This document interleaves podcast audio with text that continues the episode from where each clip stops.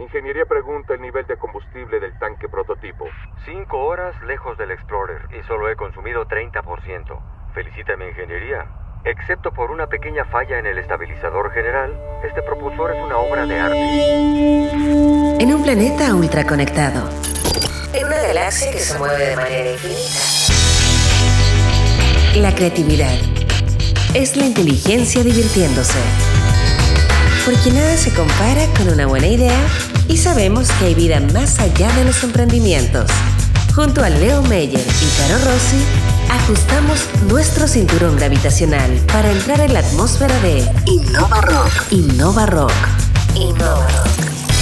Inspira, visibiliza y conecta. Soy Leo Meyer y junto a Caro Rossi y Uri Martinich estamos viajando a través del espacio sideral en esta nave Innova Rock a la que abordan cerebros altamente desarrollados y con contenido de calidad que ayuda a todos los terrícolas a aprender y comprender la importancia de la innovación y sus derivadas. Y quien aborda la nave hoy es el Senior Manager de Deals de PwC Chile, Domingo Correa. ¿Cómo estás Domingo? Bienvenido. Bienvenido Domingo. ¿Qué tal, Domingo? Hola, muchas gracias por la invitación. Domingo, queremos conocer un poquito, no todos los días tenemos un experto en deals. Eh, ¿En qué consiste? ¿Cómo se llega a eso? ¿No? ¿Hay un magíster en deals? No creo, pero cuéntanos un poquito de ti, queremos conocerte. Perfecto. Mira, yo estoy en ingeniería comercial y me especialicé en finanzas. Trabajo en el día a día en finanzas corporativas en Pricewaterhouse y asesoro en transacciones. ¿ya? El foco nuestro es mid market, o sea, son transacciones medianas. ¿ya? La transacción promedio a nivel global es de 90 millones de dólares y nosotros el año 2019 cerramos 560 transacciones a nivel global. Y dado que el foco es mid market, la firma ha puesto un especial énfasis en lo que es venture capital. ¿ya? Venture capital cae dentro de, de mid market y, y y dado el ADN innovador de PwC, nosotros tenemos un equipo especializado en Venture Capital en Estados Unidos que, que, que sigue la industria. Perfecto. ¿Cuándo, ¿Cuándo, deja de ser mid-market? ¿Cuando pasa los 90 millones o es un promedio? Eh, ¿Cuándo uno podría decir ya? Ya eh, no, no, es mid-market, por lo, por lo, tanto no es eh, Venture Capital y es una, no sé, es otra cosa. ¿Eso existe o no? La definición de transacción siendo mid market o una, o una transacción grande en tamaño, no está definida per se, la, el propio advisor lo define. Nosotros como asesores definimos mid market, eh, transacciones que parten en los 40 millones de dólares y que van hasta los 150 millones de dólares. Perfecto. Ese es como el nicho que nosotros atacamos. Tenemos un, un equipo especializado en, en, transacciones grandes, transacciones de un billón, pero la verdad es que no es la moda dentro de lo que hacemos. Uh -huh. Lo que hacemos son probablemente transacciones, como te digo, que van entre los, a nivel global, entre los 60 y 150, ¿ya? En Chile eh, hacemos transacciones como advisor, como M&A advisors, eh, que parten en los 40 millones de dólares y que llegan a los 150 millones de dólares. Yo quiero comentar justamente a nuestros auditores que probablemente escuchan los millones de dólares, muchos de ellos son emprendedores, pymes, startups, están con sus ideas, no todos por cierto, pero no se asusten y den la posibilidad de que justamente estos temas empiecen a ser normales en la conversación uh -huh. para que nivelen hacia arriba. Esa es la idea, buscar un, una conversación formativa. Nosotros vamos a hablar un poco más adelante de los como mega rounds, que son más de 100 millones de dólares en la inversión de alto riesgo en startup normalmente de tecnología. Eh, pero ahora quiero un poco cuál es tu visión de este, este mercado de alto riesgo, o sea, de la industria de venture capital de alto riesgo, sobre todo en América Latina, pero en el mundo. ¿Qué está pasando hoy día? Mira, interesante lo que ha pasado el año 2019, porque el, el número de unicornios aumentó, aumentó considerablemente, cerca de un 40%. Eh, comparando el cierre del año 2018 respecto del cierre del año 2019. Entonces, si uno va a, al, al, al, registro, ve 430 unicornios hoy día actualmente. ¿En el, en el mundo? En el mundo, valorizados en, en, en 1.300 billones de dólares. ¡Wow! En, to en, total. En total, ya. Sí. ¿ya? Billones, entendió millones de millones. Claro. Ah, ya. Y, y, y, ese incremento, eh, la verdad es que sigue estando liderado por, por Estados Unidos. O sea, en, en número de, de, de unicornios, eh, está concentrado en Estados Unidos mayormente. Estados Unidos tiene como el 48% de los unicornios a nivel global. Eh, y, y eso es relevante porque es importante entender dónde están ocurriendo los deals. Claro. Y por lo tanto, si Estados Unidos concentra parte importante de los unicornios, eh, el fundraising eh, está mayoritariamente liderado por Estados Unidos. ¿Qué ha pasado a nivel global? Bueno, lo que ha pasado a nivel global es que el año 2000, 2019 el número de unicornios incrementa, la valorización de los unicornios incrementa, pero el fundraising no necesariamente incrementa, hay, un- hay un- una pequeña caída en los montos levantados de cerca de, de, de 8% y en el número de deals la caída es cerca del 3%. Em, esto, es- esto tiene matices por regiones. La verdad es que eh, Estados Unidos tiene una pequeña caída, eh, Asia tiene una pequeña caída, pero Europa, Europa cierra con, una, con un mejor año. Solo para explicar a nuestros auditores, cuando hablamos de fundraising, en el fondo es levantamiento de capital, levantamiento de plata para tu empresa y que normalmente ocurre, puede ocurrir de distintas formas, puede ser hasta crowdfunding, yo sé que ese no es el mundo acá, pero para que se, se entienda, y eh, que normalmente ocurre cuando tú le das un porcentaje de tu sociedad a otra persona. Exactamente, o sea, cuando, cuando tú ves estos estudios y, y se habla de fundraising, fundraising es una ronda de levantamiento de capital, las típicas rondas que uno entiende que parten desde la serie A a la serie E y se- se- lo que se hace se registra el nivel de actividad en número de transacciones y en valor de plata levantada para estos startups, para esta industria de venture capital. Si, tú- si tenemos que ponerle un número a la serie A, por ejemplo, o no, a la serie a la serie A en América Latina debe ser yo muy sobre 3 millones de dólares, sobre 4 millones de dólares. Estoy inventando, pero sé que es más o menos así, o no, para que los auditores entiendan la... Sí, o sea, a nivel global existe una definición y en ¿Ya? Latinoamérica ocurre algo distinto. ¿ya? O sea, a nivel global eh, las series parten con, con la serie con, con- con A y llegan a E, igual que eh, en Latinoamérica, pero los tamaños son distintos. Por ejemplo, en Estados Unidos normalmente se habla que una serie A es de como 8 millones de dólares, pero en, en- en- en Chile o en la región una serie A es de 1 a 3 millones de dólares. Claro. ¿ya? Y, y eso se va, se, se va, se, se va demostrando también en las series, en la serie B, C, D, E, en donde por ejemplo en la serie E en Estados Unidos eh, alcanzaron un- un- una media de levantamiento de 100 millones de dólares eh, en el Q3 del año 2018. O sea, terminando el año 2018. Eh, el Q3 de 2018, Casi o sea, el tercer trimestre del 2018. ¿ya? Y ese fue un récord eh, a, nivel, a nivel de, de serie en monto levantado, monto promedio. Hoy domingo, antes de la llegada de SoftBank a Latinoamérica, los fondos de inversión de riesgo que, que habían acá, la verdad es que no eran muy riesgosos. Eh, la pregunta es que el hecho de que lleguen nuevos fondos más grandes, ¿va a arrastrar eso? ¿Va, a hacer crecer a las empresas? Vamos a tener, ¿Es más posible que tengamos unicornios o al contrario? El hecho de que estén creciendo y las empresas les esté yendo mejor, por ejemplo, o sea, los Corner Shop, es lo que atrae a estos grandes fondos de inversión. Mira, son varias cosas, no solamente la llegada de nuevos fondos a la región, si bien la llegada de nuevos fondos claramente agrega valor a la industria y hace que la industria crezca, eh, y, y- y que lo ha venido haciendo de manera importante, o sea, la industria, el crecimiento anual que tiene la industria en los últimos años se ha duplicado eh, anualmente, o sea, crece a un 98% anual. ¿Crecimiento medido en, en los montos de inversión? En los montos de inversión. Sí, exactamente. 98%. 98%. Te Claro. ¿Ya? ¿Desde hace cuánto más o menos? Los últimos tres años, ¿ya? O sea, la industria a nivel... Sí. A nivel... eh, Global, a nivel global. A nivel regional. Ah, regional. A nivel regional eh, se levantaban 500 millones de dólares el año 2016, el 2017 se levantaron 1.100 millones de dólares, el 2018 se levantaron 1.900 millones de dólares y, y en el primer eh, semestre del año 2019 ya se habían levantado 2.500 millones de dólares. Entonces eso es, es, es duplicar la industria año a año. Eso es lo que ha pasado en los últimos tres años. ¿ya? Entonces, ¿qué es lo que sucede? Que con un fondo como SoftBank, que de- define una estrategia de inversión de 5 billones de dólares en la región, la industria que el año 2018, previo a esta llegada de SoftBank, eh, tenía un tamaño de 2 billones de dólares, va a pasar de 2 billones de dólares a 7 billones de dólares. En teoría, si SoftBank invierte eso en un año, no lo, Solo- va, no lo y- va a hacer. Y solo Pero- por un actor, en el fondo por un actor que levanta la mano y dice... Exacto, pero, me- pero no es lo único, o sea, lo importante es que, eh, que exista una interacción de distintas variables que permitan que la industria se desarrolle. Esto pasa por, por primero que nada, el- los emprendedores, las ideas, ¿cierto?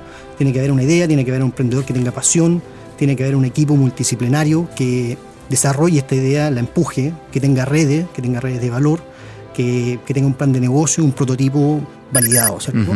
Después tienes que tener acceso a financiamiento, ahí están los fondos, ¿cierto?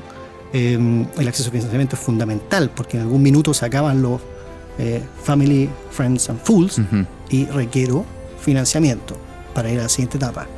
Pero también tiene que haber un ecosistema, ¿cierto? Eh, gente como Endeavor, por ejemplo, gente como la incubadora, eh, otros Pero- emprendedores, Programas, ¿cómo es? Medios, programas, medios, ¿cierto? ¿cierto? eh, tiene que haber incentivos, eh, formas de promoción y tiene que haber una, orque- un- un- una orquestación a nivel regional. Porque no sacamos nada con ser número uno en Chile, pero ¿qué pasa en Latinoamérica? Exacto. Al final a nosotros nos ven como región. A no- eh, nuestros auditores, quizás muchos de ellos, o sea, son emprendedores que quizás ya levantaron un poco de capital, capital semilla, eh, para que nos cerca de máximo 120 millones de pesos por un Corfo o por alguna otra cosa o alguna otra forma. Eh, ¿Cómo ellos pueden eh, acercarse más a estos billones de dólares y millones de dólares que ellos escuchan y dicen, bueno, estamos todos hablando de millones de dólares, pero a mí no me llega? Yo no tengo, no tengo el acceso, no tengo ¿Dó- la oportunidad. ¿Dónde está la brecha? En el- Claro, al final es recorrer un camino, ¿cierto? Porque eh, no voy a ir a levantar un millón de dólares si no he levantado 50 mil dólares. ¿no? Entonces tengo que recorrer este camino y, y en etapas. O sea, uno parte con los Friends, Family and Fools, y sigues con crowdfunding, que está desarrollándose acá en Chile. Hay, algunos- algunas plataformas que, que ayudan bastante. Están los Angels. Están los Family Office, que están un poco dormidos. El llamado es a que despierten. Eh, hace poco estuvo acá Andy Freire de, de Argentina, el ex eh, Ministro. Sí. Sí. Ministro, sí. y emprendedor también. emprendedor, presidente de, de Endeavor en Argentina. Creador del emprendedor del y, millón. y me tocó escucharlo y básicamente lo que él hacía era un llamado a los Family Office. ¿Por qué? Bueno, él hoy día ocupa una posición en SoftBank. SoftBank está buscando invertir en la región. Las últimas inversiones han sido desde un billón, ¿ok? Hasta eh, 250, 130 mil dólares, ¿ya? y, y que lo que sucede es que para que SoftBank invierta un billón en un Rappi o en quien sea, antes tienen que haber invertido otros para llevarlo a ese tamaño. Y eso ya no lo hace un crowdfunding, eso Claro. lo hace un family office, eso lo hace un venture capital local de menor tamaño o un private equity regional de un tamaño razonable. Domingo, nosotros las principales quejas que escuchamos de los emprendedores eh, respecto al financiamiento son dos. La primera es que en etapa temprana los inversionistas en Chile les, ponen condiciones eh, usureras, le dicen 50 más 1, la posibilidad de, cambiarte al directorio cuando estás levantando 30, 40 millones. Y después en etapas ma- más avanzadas, el caso de los Corner por ejemplo, que se fueron, si bien levantaron una cantidad de plata en el país, se fueron afuera porque acá los fondos grandes no, no- existen o, o- no son, son más aversos al riesgo. Noticia que ninguno chileno Exacto, o sea, exacto, y invirtieron poquito, entonces, si bien venimos a hablar de deals sobre 100, 100 millones de dólares, eh, ¿qué hacemos con, con eso? Como tú mencionaste, se necesita un ecosistema, se necesitan varias características para, para, para poder llegar a los deals grandes, pero ¿qué hacemos entre medio? E- Es cierto, eh, la verdad es que el inversionista local eh, se fija bastante más en el Excel, en el Mm. plan de negocio, eh, El flujo de en el caja. flujo de caja, en lo- los registros contables, en la parte tributaria, que quizás en el plan de negocio. Pero también es, es entendible, porque la verdad es que los que están dedicando recursos de capital de riesgo acá son en general eh, grupos que no tienen la caja que tienen los, los, Claro. los venture capital de afuera, que al final invertir eh, 500 mil dólares es, es una de tantas apuestas. Acá, acá normalmente lo que hacen estos, est- estos, estos fondos de capital de riesgo o estos family office invierten en tres cosas, entonces cuatro cosas, entonces no se pueden equivocar como se equivocan afuera. El modelo de negocio es distinto. Pero también es importante entender que, lo que lo que exigen los lo- los inversionistas acá no es trivial. O sea, un emprendedor tiene que estar preparado a responder preguntas sobre el plan de negocio. Claro. No puede esperar que su compañía se valorice en eh, un millón de dólares con un, co- con un PowerPoint. A veces no, no, no conocen el tamaño del mercado. Yo he visto eso en presentaciones. Que- Quedan segundos, pero ¿se están preparando bien estas startups en la línea de lo que tú estás contestando? Porque Hay de todo. No, a mí no me gusta generalizar, pero, pero así como hay compañías muy bien preparadas y emprendedores que realmente manejan eh, al revés y al derecho su plan de negocio, también hay emprendedores que, que, que escuchan que todo startup vale un millón de dólares y cuando van a levantar capital y quieren 200 mil dólares, dicen, bueno, te ofrezco el 20%. Y eso no, la verdad es que crear 200 mil dólares eh, cuesta bastante. Domingo, eh, si uno ve si uno ve un mapa del mundo hacia dónde se están moviendo las plata, dónde se está moviendo el capital, tiende a ocurrir en todas las industrias que América la- Latina como que le chorrea algo, pero en verdad no le llega tanto, eh, eh, al igual que África. ¿Qué está pasando hoy día en la industria de Venture Capital? ¿Cómo se ve la región? ¿Y dónde se está moviendo, dónde se mueven realmente estos deal flow, aparte de Estados Unidos? En general. Bueno, Estados Unidos obviamente explica gran parte del nivel de actividad, pero la región se ha ido desarrollando y ha ido poniéndose al día, por decirlo así, eh, en los últimos años. ¿ya? O sea, ya, ya les comenté que el- la industria ha crecido a un 100% anual, ¿ya? se ha duplicado durante el último año. Y, y esto está trayendo eh, tanto inversionistas como emprendedores. ¿ya? O sea, en la región vemos acá muchos emprendedores que no son de la región. Son una- unos alemanes que llegaron, Ah, que crearon una tal perfecto. plataforma como Inmigración el Startup. recorrido.cl y así, que son gente que viene de afuera y viene muy bien preparada. Entonces, em, yo te diría que la región tiene potencial, todavía eh, tiene mucho por hacer para llegar a parecerse a lo que podría ser em, quizás un país, más que incluso una región con mayor desarrollo, eh, como pueden ser algunos, algunos países como Alemania, por ejemplo, donde tienen gran nivel de actividad y, y- y- y solo Alemania probablemente mueve un monto relevante en relación a lo que mueve la región latinoamericana. En la región, ¿qué es lo que sucede? Que el que lidera es Brasil, ¿cierto? Sí. Mm. Brasil hoy día es un, es un monstruo. Eh, todo venture capital que llega a la región lo que está pensando es ir a Brasil. Brasil explica el 41% de la actividad. El mismo SoftBank se, se instala en Sao Paulo con sus headquarters, Exacto. por ejemplo. Eh, luego está México, está Colombia, está Argentina. México representa el 20%, ¿ya? Ujú. Colombia representa el, el 9%, el- y, y Chile representa un 7%. ¿ya? Eh, eso, eso nos deja con oportunidades, porque obviamente hay mucho por crecer. Ujú. ¿ya? Y, y lo que estamos viendo es que la, la región completa está creciendo. O sea, no, es, no hay una canibalización, no es que Ah. Brasil se esté comiendo otros países, sino que todos los países están creciendo, obviamente cada uno en su tamaño, pero lo entretenido del, del Venture Capital es que l- no hay frontera. O sea, perfectamente podrían haber acá 3, 4 corner shop Ujú. Ujú. o podría haber un unicornio, ¿por qué no?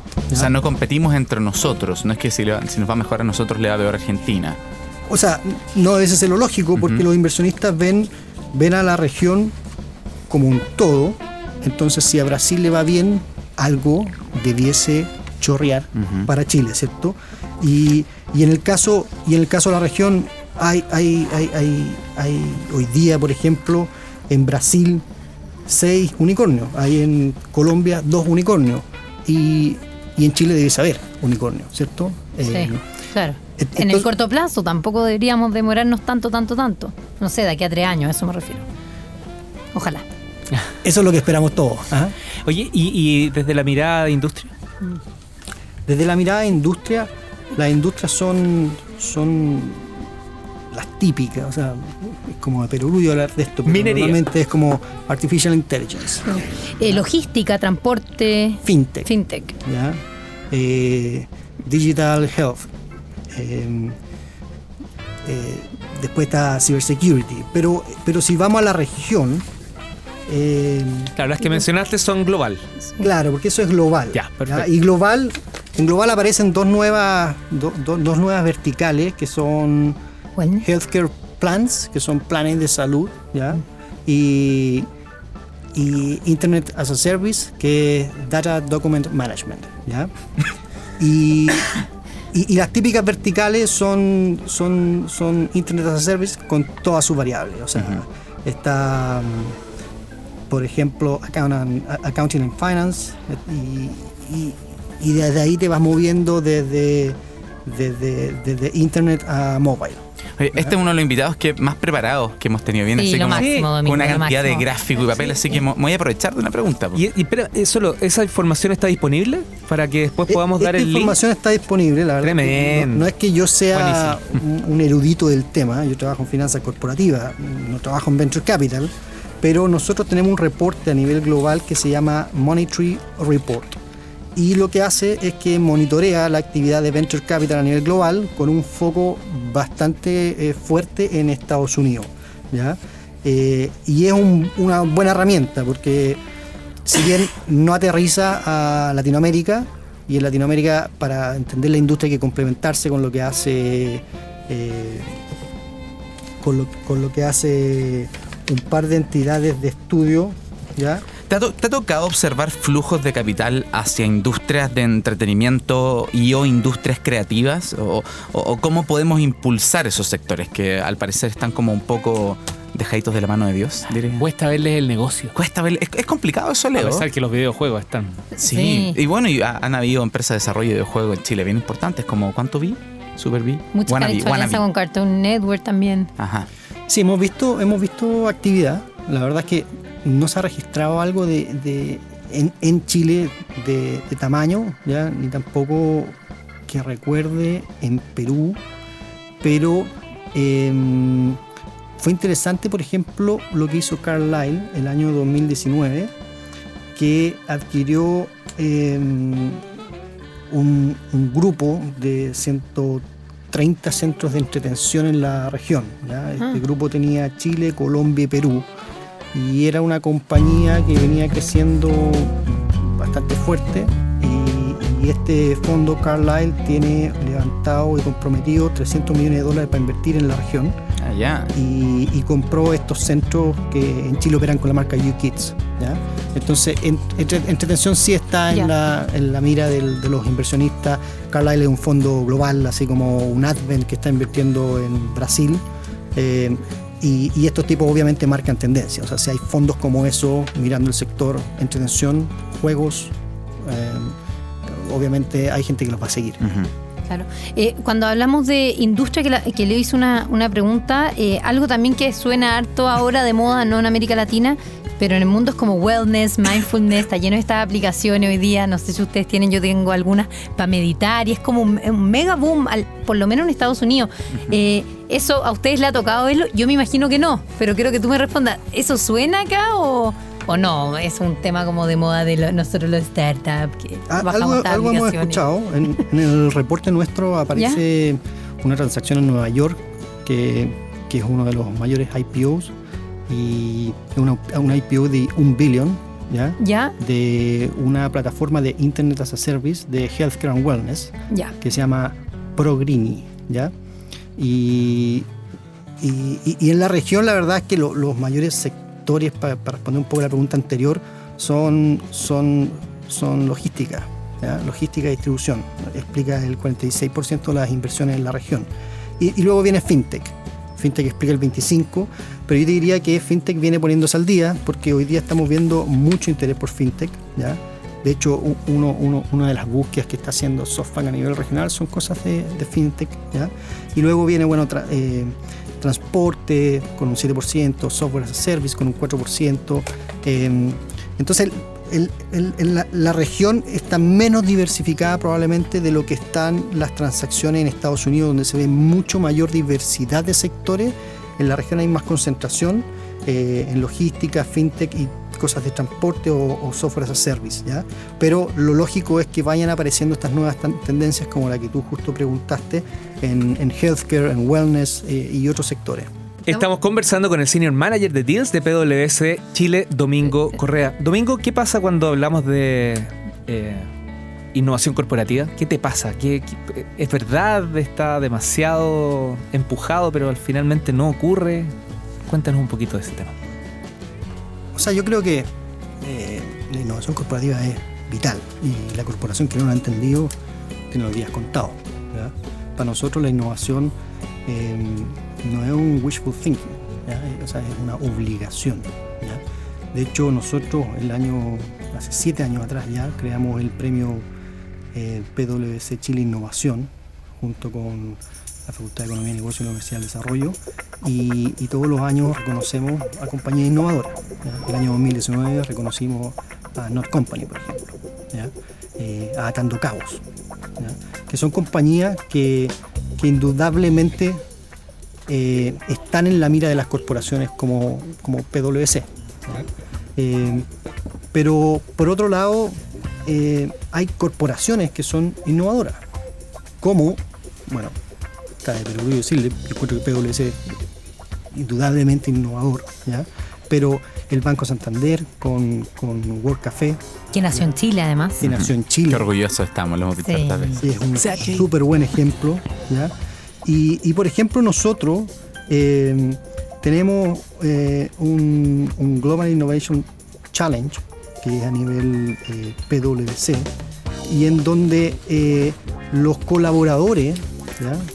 Eh, aportan ideas y aportan horas de desarrollo para innovación.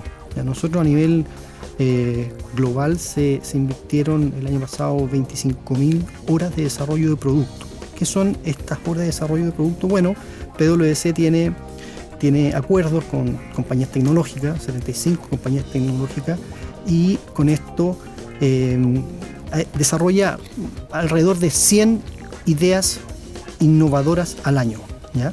que lo que hacen es, se integran a nuestra tecnología.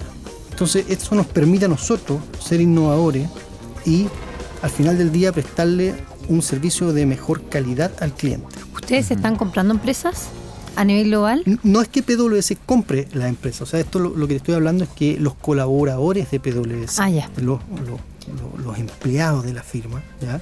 Eh, aportan su idea a un centro de innovación global. Este centro de innovación global la selecciona, de hecho ahora en mayo del 2020 se van a, se van a elegir las ideas del año, ¿ya? y estas ideas se comienzan a trabajar como en una incubadora y eh, luego se, se comienzan a integrar a, nuestra, a nuestras propias tecnologías. Eh, la firma sí ha, querido. Esa es mi pregunta. O sea, nosotros, por Hay ejemplo, otra a nivel firma- global, eh, algunos años atrás, la firma decidió entrar en lo que es la consultoría estratégica y para hacerlo de mejor manera, eh, encontró una compañía que hacía algo que tenía muy buen fit con lo que se estaba buscando, eh, que era Bus, eh, la consultora Bus, de Bus Allen and Hamilton. Y, lo que hace PwC es que decide entrar al negocio de la consultoría estratégica a través de esta adquisición. Pero lo que yo te estoy hablando cuando te digo que, que- que nosotros tenemos el- la innovación en nuestro ADN, estoy refiriéndome a ideas desarrolladas internamente, con partners, ¿ya? con, con compañías de tecnología eh, que nos permiten identificar oportunidades y luego eh, estas ideas se desarrollan, se incuban y se integran a nuestra tecnología. ¿Tú postulaste con alguna? No, Para la próxima, para la yo próxima. estoy pendiente de postular con alguna idea ¿ah? Eh, y lo tengo como un to-do para este año. Ya, po. Oye, Domingo, eh, a mí me interesa si podemos conversar un rato del caso de WeWork. ¿Están ustedes chicos informados, no? Sí. no. ¿No? Ya, bueno, Leo, Bueno. Leo, Leo nunca sabe nada, pero vamos a explicarle. WeWork era un startup de un, de un- de un cowork, que finalmente era un negocio de real estate, de bienes raíces, pero era un modelo de cowork súper choro, súper grande que levantó una millonada gigante. Eh, tuvo un IPO, si no me equivoco, y hace poco fue valorizada en la décima parte de lo que valía. Y lo extraño es que habían un montón de indicadores. O sea, yo, me recuerdo, has visto el primer video, video de YouTube hace como dos años diciendo WeWork es una burbuja. Eh, Regus, por ejemplo, vale la décima parte y tiene utilidades y WeWork tiene pérdidas. Un billón, un billón de dólares eh, perdió WeWork el primer semestre, o el, creo que fue el primer semestre del 2019 o primer semestre del 2018, no me acuerdo. Exacto. Eh, cuando ese mismo semestre decían que iban a vender 3 billones de dólares. Hay un podcast de The Daily, que son el podcast de New York Times, que habla específicamente sobre el caso WeWork, que es excelente. Lo explica así perfecto. ¿Tiramos el link en redes Ya, sociales? es muy Ya, bueno. Leo lo tira en. Twitter porque me cambié Ahí la lo- clave, entonces no puedo entrar. Oye, tu pregunta, Domingo, me que... Mi pregunta sí. es súper concreta. ¿Cómo pasa esto? ¿Cómo pasa que un youtuber que tiene cinco visualizaciones al año publica un video que está lleno de artículos y sin embargo le siguen metiendo plata, le siguen metiendo plata hasta que un día alguien dice, ¿sabéis qué? Esto vale la décima parte de la plata que le hemos metido. ¿Cómo pasa eso? Bueno, la industria de, de venture capital está definida por su nombre, el capital de riesgo. Entonces, ¿por qué estas compañías siguen levantando capital y siguen creciendo eh, cuando no generan un flujo? Es porque justamente hay gente soñadora que está dispuesta a invertir y, y piensa que va a obtener una mejor rentabilidad eh, entrando a estas compañías en etapas tempranas. Entonces, eh, y eso se va generando eh, en el tiempo como un círculo virtuoso, en donde, bueno, y si el anterior estuvo dispuesto a invertir cuando la compañía perdía plata, eh, y hoy día la compañía sigue perdiendo plata, pero está en más mercado, bueno, el potencial es más grande y yo voy a ir a esta ronda. Y eso, y eso lleva a que las compañías eh, en algún minuto comiencen a hacer negocios rentables y el inversionista pueda eh, salir a través, por ejemplo, de una venta en el mercado público cuando la compañía hizo una IPO y yo ahora puedo liquidar mi, mi seed capital o puedo liquidar mi serie A, B, C, D, E que había hecho antes. otro punto interesante en el caso de WeWork es que cuando hicieron el due diligence, que en el fondo es ver cómo está la empresa por dentro, en Estados Unidos meten a la prensa. Cuando, cuando quieren hacer un IPO, la prensa entra. Y en este caso entró la prensa y también se empiezan a destapar otras cosas más allá de los indicadores financieros, Claro. que son como que el fundador y CEO de WeWork tenía patentado a su nombre la, la marca We en Estados Unidos. Claro. por o, ejemplo. o compraba los, los bienes raíces los O- lugares donde iban a abrir. Exacto. Bien cochino, ¿no? Sí, Sí. raro, raro. Bueno, hay un, un caso, yo no, yo solamente estoy comentando, estoy preguntando, pero es que un caso me llama la atención. Eh, yo quería volver a la Pasamos parte de nuestro la- auspiciador WeWork al final del podcast, ¿no? Quería pasar a la parte, volver a, la parte nuestro de- auspiciador Space. Ya, a ver. Quiero volver a la parte de la valorización pensando en América Latina. ¿Ya? Algo hablamos eh, hace un rato sobre el tema de que quizá entonces valorizando este tipo de empresas, startups tecnológicas que hay, son nuevas, son tecnologías que son poco medibles, que es, difícil, eh, pasa que entonces la venta queda un poco al lado, a diferencia de la pyme. La pyme, la pequeña y mediana empresa en América Latina o en los SMEs, en todas las partes del mundo, eh, se puede valorizar con la venta. Entonces eso dice que en verdad quizás la venta no es tan importante. ¿Cómo lo ves tú, Domingo? O sea, más que valorizar por la venta, lo que hace eh, un asesor en, la en una industria tradicional, donde existen flujos de caja, es valorizar por el beneficio neto del accionista. Y, y en, y el venture capital, como no hay un beneficio neto para accionista eh, hoy día, pero se espera que suceda, no se puede aplicar esa metodología, ¿cierto? Entonces, com- comienzas tú a tratar de encontrar estos comparables en alguna parte del mundo, ojalá en Estados Unidos, porque es donde mejor se han valorizado y donde más comparables hay, que apliquen a lo que está haciendo este emprendedor acá, eh, toma los key drivers o la- los indicadores claves de valor que pueden comenzar a compararse, como em, el número de usuarios, el tráfico, los metros cuadrados, lo que sea, dependiendo de la industria, el número de prestaciones. Y, y eso lo extrapola prácticamente haciendo unas reglas de tres y, y- y empiezas a llegar a valorizaciones que al final son las que los emprendedores de la mano del, del, asesor financiero le van presentando a los inversionistas cuando van a llevar a cabo una ronda de levantamiento de capital. ¿ya? Em, e- esto, la verdad es que tiene poca relevancia versus la relevancia que tiene el carácter del emprendedor. Porque al final de idea, día lo más importante para un inversionista es quién es el emprendedor, cuál es la pasión que tiene por la idea, eh, cuál es el equipo que está respaldando esa idea, cuál es el camino que ha recorrido para llegar hasta acá, a tocar mi puerta, para levantar capital, y, y qué tranquilidad tengo de que va a seguir recorriendo ese camino y que no va a quemar un millón de dólares. ¿ya? ¿Y eso cómo se evalúa, perdón? Entonces, eso es carácter. Eso es al Mm. final del día eh, tú sentado con el fundador de SoftBank que te mire a los ojos y te diga, creo en ti. ¿ya? Eh, ¿Y cómo lo hace él? Porque, bueno, él es un emprendedor, viene de ahí, sabe lo que es la pasión y, por decirlo así, es capaz de leer la pasión que tú tienes en, la idea. La idea no es buena per se, no hay idea buena o mala. Lo que importa es cómo ejecuta esa idea. ¿Cierto?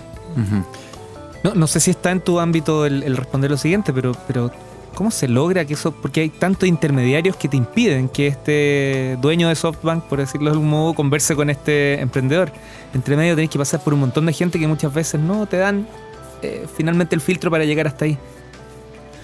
Y, y- y es parte de lo que, de lo que, de lo que sirve también para entrenar al emprendedor. Es decir, son estos desafíos de los que Porque si probablemente a un emprendedor que está recién eh, eh, desarrollando su idea, lo sientas tú con un fondo de inversión de venture capital de tamaño y el fondo está decidiendo si invertir 250 millones de dólares y el emprendedor no tiene ninguna experiencia para presentarle ese fondo, la conversación queda ahí. Déjame- ¿cierto? deja- deja- pero, pero si el tipo ha ido eh, pasando por etapas previas y le presentó a algunos amigos y después le presentó a, a un, a un crowdfunding y después le presentó a un tipo que le, le, le- le- introdujeron de una universidad y era un profesor y que tenía un grupo de amigos que estaban buscando ideas innovadoras y, y fue pasando por todas esas etapas previas cuando llegue a sentarse con el, no será el fundador de SoftBank, pero el VP de SoftBank para Latinoamérica, va a estar preparado.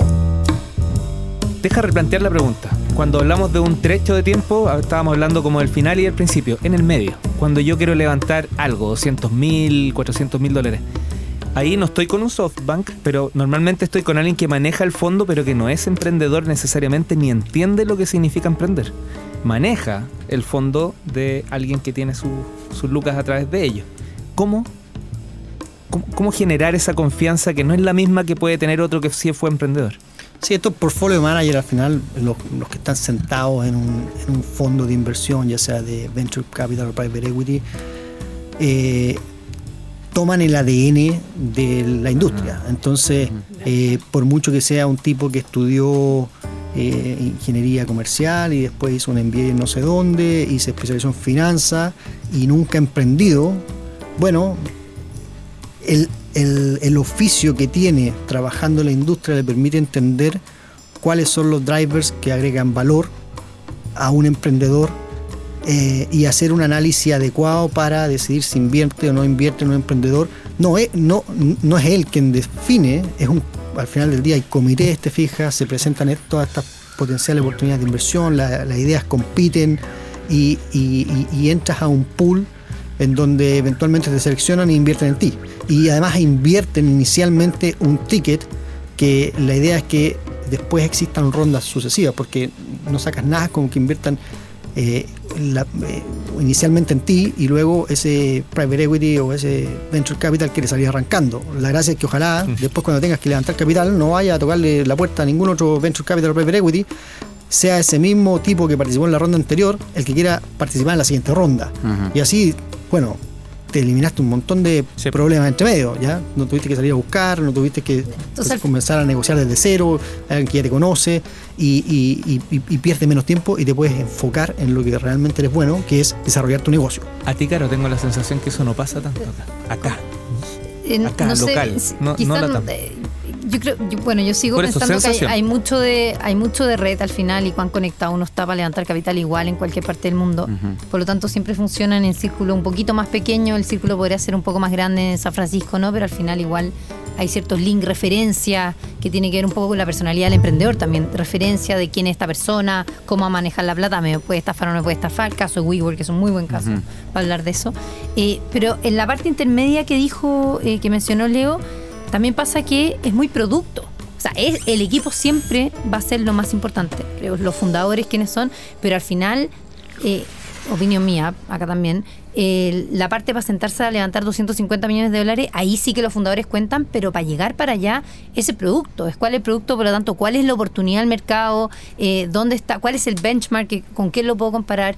Entonces, pues, corrígeme tú uno domingo, pero eh, al final es importante tener ya, a ver, tengo esta idea, más idea, tengo este prototipo, está, está funcionando, estoy vendiendo un poco, pero es equivalente a esto que está pasando en China o esto que está pasando en Estados Unidos, y así se va a meter un venture capital grande y decir, bueno, yo te pongo 450 mil dólares para que puedas expandirte, pero si ni siquiera tengo un benchmark, ¿cómo justifico esos 450 mil dólares más allá de la pasión del emprendedor? Creo que ahí es donde está como esa, ese gap. No sé cómo lo. Eso es lo que yo observo, por lo menos. Emprendedores que no levantan plata porque no tienen el. Simplemente no está el benchmark. No dicen ya. ¿Cómo lo ves? Sí, o sea. Y no es así de no nomás. Generalmente cuando la Caro pregunta la respuesta es no es así. Oye, después, No, de, después, de Pero esta no, tremenda, después de esta tremenda pregunta queremos una tremenda respuesta. No, perdón. E- Efectivamente, yo creo que hay que entrar al círculo del venture capital para, para que la gente entienda que tú eres un jugador con potencial y crea en ti para poner sus primeras apuestas.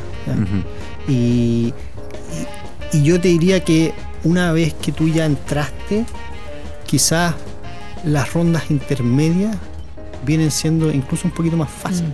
Porque lo más difícil es que alguien ponga sus primeros 500 mil dólares en ti. Eh, pero después de que ya alguien puso 500 mil dólares y esto ya como que funcionó y hay un prototipo, bueno, entonces encontrar a alguien que ponga los 3 millones de dólares va a ser más fácil. Claro. Sí. Y después de que alguien puso los 3 millones de dólares, encontrar a alguien que ponga los 11 millones de dólares y después los siguientes 14 millones de dólares, eh, incluso más fácil aún. Un muy buen ejemplo es el de comprar online, ¿ya? que lleva varias rondas. ¿ya? Yo diría que se va haciendo más fácil en, en esta etapa intermedia. Y después se pone difícil al final. Porque al final, bueno, llevas años de historia, eh, tienes dos formas de, hacerte de, de, los beneficios de haber trabajado todo este año en ese emprendimiento y a través de una venta corporativa o a través de una IPO y ahí los tickets son más grandes y las valorizaciones eh, hay que buscarlas afuera. ¿ya? Y eso cuesta, porque ahí hay que ir afuera a hacer eso. eh, eso. No, es tan simple conseguirlo acá.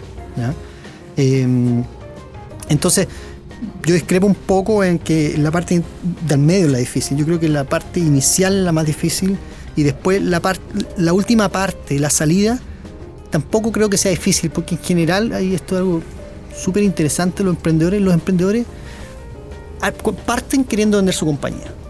Pero cuando tienen una compañía que resultó, que es exitosa, los gallos tienen 30 años, 35 años, no la quieren vender. ¿por qué la va a querer vender? Si es como un hijo para él. Entonces, para ese gallo, lo importante no es vender la compañía. Probablemente le van a tocar la puerta, empezar a tratar de comprar la compañía, ¿ya? Y, y en algún minuto va a escuchar al mercado y quizás vende la compañía. Pero no están pensando, él no está pensando en vender la compañía, lo que está pensando en hacerla crecer. Y para eso está pensando en levantar capital. Y como está pensando en levantar capital y ya levantó antes, y si el plan de negocio va bien, para seguir levantando capital, para expandirse a Brasil, después para irse a Norteamérica y, y así, suma y sigue. ¿ya? Pero, pero la parte más difícil es la primera, yo creo. Levantar los, los primeros capitales que no vengan de tus amigos, ¿ya? que vengan efectivamente de alguien que haga un análisis más profesional que el amigo o el crowdfunding. ¿ya? Que alguien que efectivamente tome tu compañía y la compare la, en blanco y en negro con el mercado y diga, mira, tu compañía la voy a valorizar en X veces este indicador porque así se valoriza en el mercado. ¿ya? Y, y eso ya te, te dice que llegaste a un nivel de desarrollo adecuado para que la gente tenga confianza en las rondas sucesivas. Y también entonces imagino que importa quién te puso la plata. Porque finalmente vienes validado, no es lo mismo que te la haya puesto, no sé, eh, Leo. ¿Es, es así efectivamente? Efectivamente, el sponsor dentro de un proceso de levantamiento de capital es súper relevante porque eh, North Company eh, recibió plata de Jeff Bezos. Y no es lo mismo que reciba plata de Jeff Bezos a que le ponga plata Domingo Correa. Entonces, si tienes un buen sponsor, pero un, es tan distinto. Sí. si tienes un buen sponsor, pero un valuation no tan atractivo, yo no me preocupo. ¿ya? Ahora, si tienes un súper buen valuation, pero un mal sponsor, alguien que no te va a agregar valor y que no va a dejar a, a la compañía desarrollarse en su total potencial, porque quizá va a estar demasiado encima del emprendedor, exigiéndolo, queriendo ver los números en el corto plazo, yo prefiero no tomar la oferta. ¿ya? Eh, e irme por un valuation quizás no tan atractivo, pero con un súper buen sponsor. Entonces, si tú te fijas, en general los reportes no hablan de los valuations de las compañías, hablan de los levantamientos de capital, Claro. el monto levantado, más allá de en cuánto se valorizó y cómo quedó la, el- la, la estructura de propiedad y el pacto de accionista que pueda haber o, o- o el cap table que tienen los, los- los startups en sus sucesivas rondas de financiamiento. ¿ya? Por eso es que la pregunta es súper buena, no lo habíamos comentado, los sponsors son vitales dentro de un proceso de levantamiento de capital. Qué buen concepto el sponsor. Para mí nunca lo había tratado de esa forma. Yo recuerdo entonces cuando me estaba tomando un- una piscola con un emprendedor chileno, después decimos el nombre, y él me decía que le puso plata a Eric Schmidt. Me dice, lo estuve boyando dos semanas en un viaje a San Francisco de ponme plata, y lo que le puso eran 15 mil dólares, o sea, era, era algo ridículo. Pero lo que a él le interesaba era tener que Eric Schmidt, la- el ex CEO de Google, sí, le había puesto plata. El sponsor. El sponsor.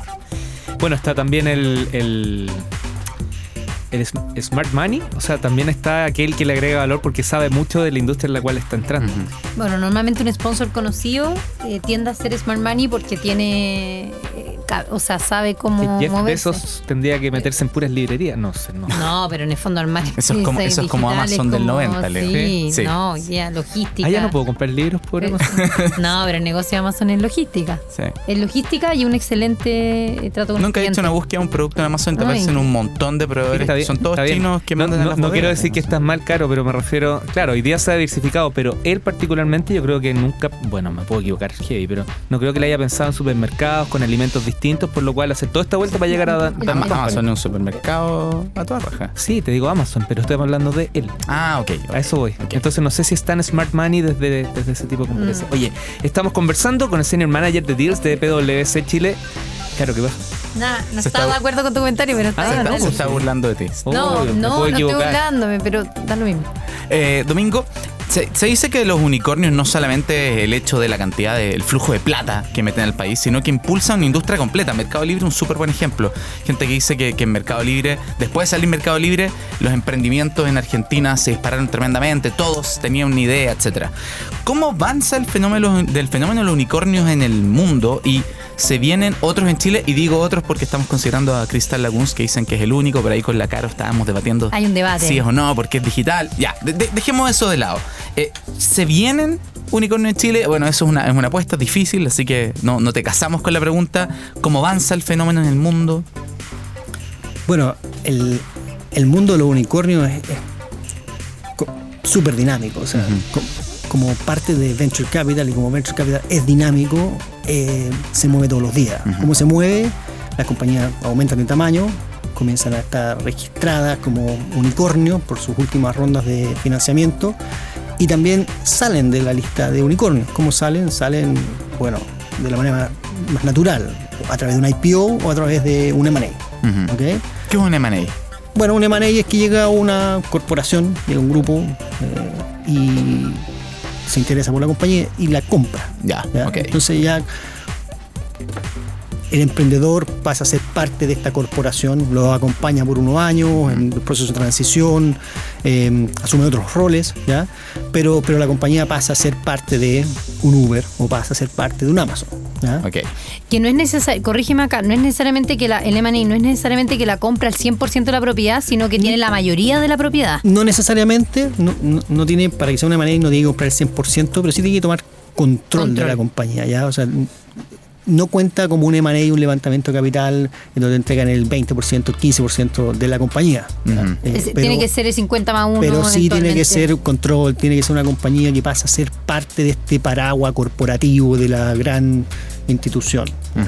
Eh, y, y en el IPO, bueno, es, es- es abrirse a la bolsa y al final del día eh, ya como que dejas de ser parte del, del ecosistema de los unicornios porque eres una compañía En el, ¿Qué 2000 pasa? en el 2018-2019 tuvimos en el, a nivel global un estallido un poco más de, de búsqueda de IPO, sobre todo tenemos uno de los ejemplos más claros, WeWork, eh, que estábamos hablando justo que se le hace como esta investigación, este due diligence a WeWork, que se dan cuenta que en verdad no vale lo que creían que valía. Eh, ¿Cómo se ve el mundo de los IPO, IPOs en América Latina? ¿Existe, existe poco? Argentina hay algo, pero Brasil hay algo, pero en general no es, no es muy fuerte, ¿no? O sea, hay que, hay que distinguir entre lo que es el IPO de una compañía tradicional y lo que es el IPO de un, de, un, Una de una startup de un, que nació como un venture capital, ¿cierto? Eh, los IPO en la región son mucho más escasos de lo que son en economías más profundas, más desarrolladas. Eh, y, y eso es independiente de si es un venture capital o es una compañía tradicional. ¿ya? Normalmente los tickets acá para abrirse eh, son, son, son, son tickets que no son tan fáciles de alcanzar. Lo, es difícil eh, que las compañías pasen por, rondas para llegar a hacer IPO y si al final deciden hacer un IPO, la verdad es que para, muchos, para muchas de esas compañías sería más fácil incluso hacerlo afuera, porque es- los mercados afuera conocen, entienden más lo que es venture capital, capital de riesgo.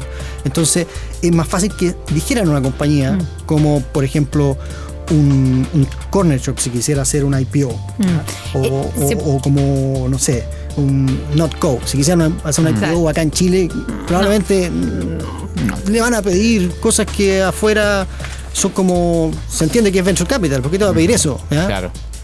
Ya, se entiende. También hay un, un tema eh, cultural y de mercado.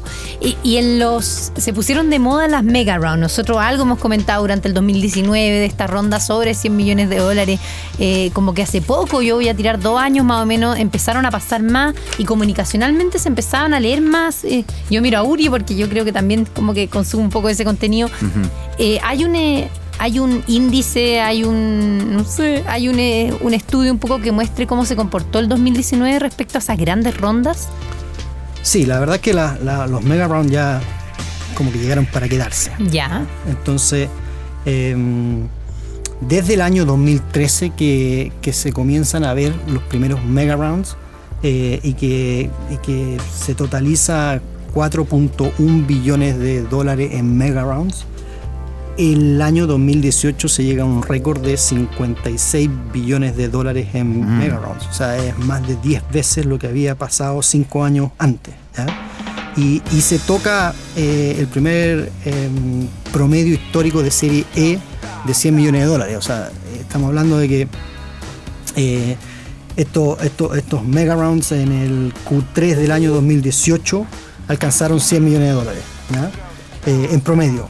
Entonces estamos hablando de unos levantamientos de capital enormes. Enormes. ¿ya? Eh, eso, eso se. mm, e- es- eso se estabiliza un poco más el año 2019. eh, el total de los mega rounds eh, alcanza los 47 billones de dólares. eh, pasan los mega rounds desde algo así como el 60% del total del monto levantado a explicar cerca del 32% del total del monto levantado, pero siguen estando una- Domingo, te interrumpo entonces porque había un punto que era la valorización de estas empresas. Para que puedan llegar a levantar todos estos mega rounds, tienen que estar valorizadas. ¿Cómo funciona? O sea, en realidad no. Era- O sea, sí, no. Era como la gente que nos escucha quiere tener algunos tips para poder aprender cómo valorizar una empresa. Yo sé que esto no da para un programa, es mucho más que un programa, pero si nos puedes dejar dos o tres. Sí, la verdad es que valorizar venture capital es lo más difícil que hay. Más arte que ciencia. Es, es- es arte. De ciencia no tiene nada. Ah, mira. ¿ya? Sí. Eh, nosotros tenemos un equipo de valorizaciones y valorizar una, un negocio regulado, por ejemplo, ¿no? una autopista, Claro. un puerto. Es tomar los contratos, madurarlos, ver los flujos y descontarle una tasa que además es una tasa libre de riesgo. Estamos hablando de tasas muy bajas. Pero valorizar un venture capital por flujo es prácticamente imposible porque el Excel aguanta cualquier cosa. Entonces, primero que nada, proyectar flujos positivos eh, en estas compañías que consumen y consumen y consumen capital. ¿ya? Pueden incluso estar en, en, en- en break-even, o sea que operacionalmente el negocio genere flujo, pero que eh, dado que si continúa creciendo el flujo no, se libera, queda atrapado en la compañía, no hay flujo de caja libre disponible. ¿ya? Entonces no se puede descontar un flujo. Y si lo descuento, tampoco puedo descontarlo a una tasa tradicional que la compongo como la tasa libre de riesgo más el premio por riesgo del, del- del mercado, porque llego a tasas del 9%, les pongo todo tipo de eh, premios adicionales por riesgo y no, no llego a tasas que son finalmente las que termina utilizando un inversionista de venture capital. Entonces lo que terminan haciendo muchos de, los de, los de los tipos que se dedican a valorizar venture capital es comparando por flujo, o sea, por múltiplos, perdón, por algún tipo de, de- de múltiplo que sea comparable. O sea, mira, tal compañía que está en tal parte del mundo se valoriza a X veces los usuarios o, o a X veces el tráfico que tiene esa compañía. Y bueno, y esta compañía puede alcanzar en cinco años este número de usuarios o este tráfico dado el mercado en el que va a operar, por ejemplo Latinoamérica. ¿ya? Entonces, sí hay un plan de negocio detrás, sí hay flujos y son básicos, eh, son el punto de inicio de cualquier conversación que permiten determinar el tamaño del mercado y el potencial y todo, pero al final del día no es el flujo el que se descuenta. O sea, al final son comparaciones, un poco analizando el benchmark y comparar qué es lo que pasa con una empresa similar en Estados Unidos versus una empresa similar en América Latina. Y se multiplicará por 2, por 3, por 6, depende del tamaño del mercado. Yo sé que no es así, yo sé que no es 1 más 1 es 2, pero Eh, eh, más o menos es más o menos lo que se hace. O sea, se, se, se, se utilizan distintas metodologías, se utiliza el flujo como referencia, pero finalmente se terminan haciendo todos los comparables posibles para llegar a estimar el valor de, de la compañía. Y quien define el, el- el- el- el monto de la valorización son los inversionistas en sus rondas. al final entonces da lo mismo la venta, Es el mercado. es el mercado, es la oportunidad. Eso es heavy. Porque en verdad lo mismo que la empresa no venda, importa la oportunidad que pueda tener y el benchmark que está afuera, más que la venta, la plata que entra mensualmente. Así es. ¿Y se entiende así? ¿Lo entienden los chilenos? ¿Hay una oportunidad en la región? Eh, Los- sí, los pero hay que hacer, es que la oportunidad tiene que ver también con el tamaño del mercado y si el mercado es chico, o sea, la oportunidad es chica. Y por eso y es por que eso Brasil es Brasil y ningún emprendedor local está pensando en Chile, porque Claro, el mercado o chico. no debería. Entonces, si está pensando en Chile y al lado tiene un mercado como Perú, que es un poquito más grande, Colombia, que es más grande aún, y después Brasil, entonces mejor que piense en Brasil inmediatamente. Y eso es lo que pasa. En redes sociales está el link para el estudio que nos comentaste, así que ahí lo pueden encontrar y descargar, o por lo menos parte de él. En su totalidad. En su. Está disponible para ustedes. Maravilloso. Domingo Correa, Senior Manager de Deals de PwC Chile. Muchas gracias por acompañarnos hoy, hacer el esfuerzo de poder poner tanta información, como bien dijo Uri, tan Mateo, con tanto contenido, poder conversar este ratito con nosotros. Que le vaya muy bien. muchas gracias. Muchas gracias, Domingo. Perfecto, muchas gracias a Y, por la y invitación. que se repita, pues. A ver si podemos profundizar un poquito más en una próxima conversa. Encantado. La creatividad es la inteligencia divirtiéndose. En un planeta ultra conectado. En una galaxia que se mueve de manera infinita, nada se compara con una buena idea. Porque sabemos que hay vida más allá de los emprendimientos. Esto fue Innova Rock. Junto a Leo Meyer y Caro Rossi. El programa que inspira, visibiliza y conecta. Estamos conversando con el Senior Manager. Estamos conversando con el Senior Manager de Deals de PwC Chile, Domingo Correa. Seguimos navegando aquí a través de Nave y Rock. Eso lo vamos a agregar. lo armamos, lo arreglamos. Yo lo dejaría, me gustó. No, no.